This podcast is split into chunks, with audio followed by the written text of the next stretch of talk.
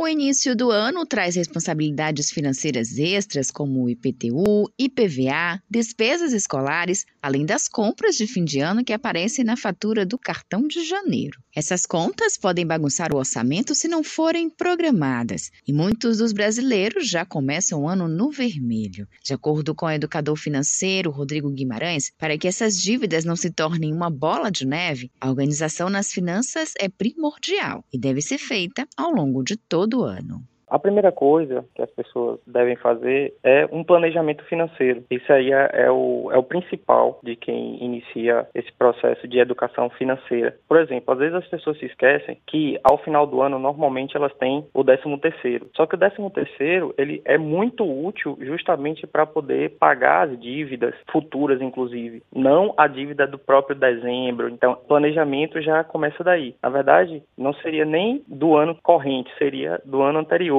ali em dezembro já dá para ajudar bastante. Então, o começo de tudo é o planejamento financeiro, é fazer um orçamento. Aí, nesse orçamento, é possível a pessoa identificar quais são justamente esses gastos, essas despesas ou receitas que ela tem durante o ano. Ela tem ali o IPTU, tem PVA, as despesas escolares, matrícula, por aí vai.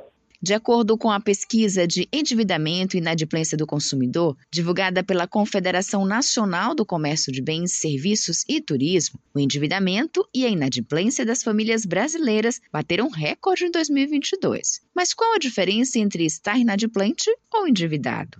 Endividamento seria a pessoa ter dívidas que ela continua pagando, o nível de despesas que ela tem se eleva, mas ela continua honrando os contratos. E a inadimplência é quando eu deixo de pagar, é quando eu já não estou honrando mais os contratos, quando eu deixo de pagar, por exemplo, o cartão de crédito, e aí as faturas vão acumulando e os juros é o mais alto que tem no mundo todo, é no Brasil, mais de 300%, mesmo com algumas regulamentações, algumas regras novas, por exemplo, quando você fica é, pelo menos mais de 30 dias sem pagar a fatura, as instituições financeiras são obrigadas a parcelarem essas operações, né, com taxas um pouco mais baixas, mas ainda assim não é nada fantástico, não é uma taxa muito reduzida, mas elas são obrigadas a dar uma oportunidade para a pessoa pagar, né? Para não se super endividar, ficar num, num, ponto que fique tão endividadas que gere inadimplência. Ainda segundo a pesquisa, as faturas de cartão de crédito seguem como a principal causa para o endividamento das famílias brasileiras. Rodrigo Guimarães dá dicas de como não se enrolar com o uso do cartão de crédito.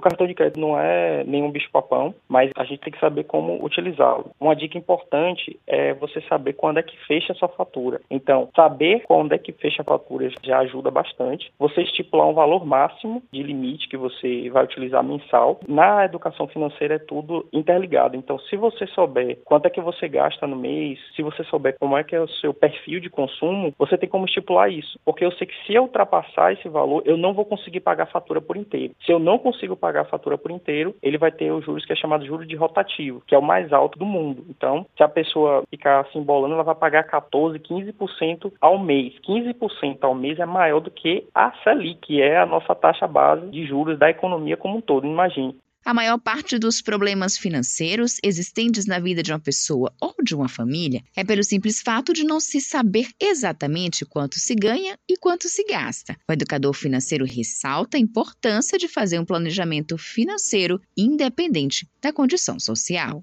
É, o planejamento ele independe da renda da pessoa e inclusive o brasileiro é mestre nisso, né? Assim, as pessoas que têm mais baixa renda elas conseguem fazer mágica, conseguem, né, de alguma forma, não da melhor forma possível, né, se alimentar, de, às vezes pagar aluguel, alguma coisa assim, e conseguem sobreviver. A ideia é que se conseguisse viver. Mas, é, sim, o, o planejamento, ele é importantíssimo. Saber quanto se gasta, saber quanto se recebe também, não precisa ter uma planilha, alguma coisa nesse sentido, é que eu, que eu sempre digo. Que seja até no papel de pão, mas se você anotar quanto você recebe e quanto você paga, você já vai ter uma ideia para onde está indo o seu recurso, para onde está indo o seu dinheiro. Em alguns momentos você vai perceber, opa, eu estou tendo um gasto que a gente chama de gasto supérfluo, ou eu posso estar tá, é, gastando com desperdício.